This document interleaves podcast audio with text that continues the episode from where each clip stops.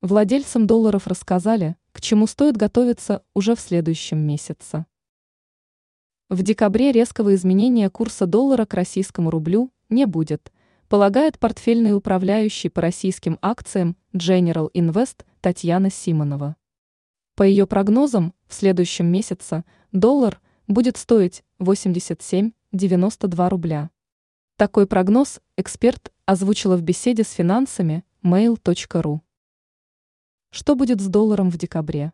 Как рассказала Симонова, в декабре курс доллара к российскому рублю будет зависеть от обязательной продажи экспортерами валютной выручки и возможного повышения Центральным банком РФ ключевой ставки. По ее словам, резкого изменения курса в следующем месяце ждать не стоит, он останется в диапазоне 87-92 рубля. Хотя в ближайшее время, в конце ноября, нельзя исключать и просадки к 85 рублям за 1 доллар, отметила эксперт.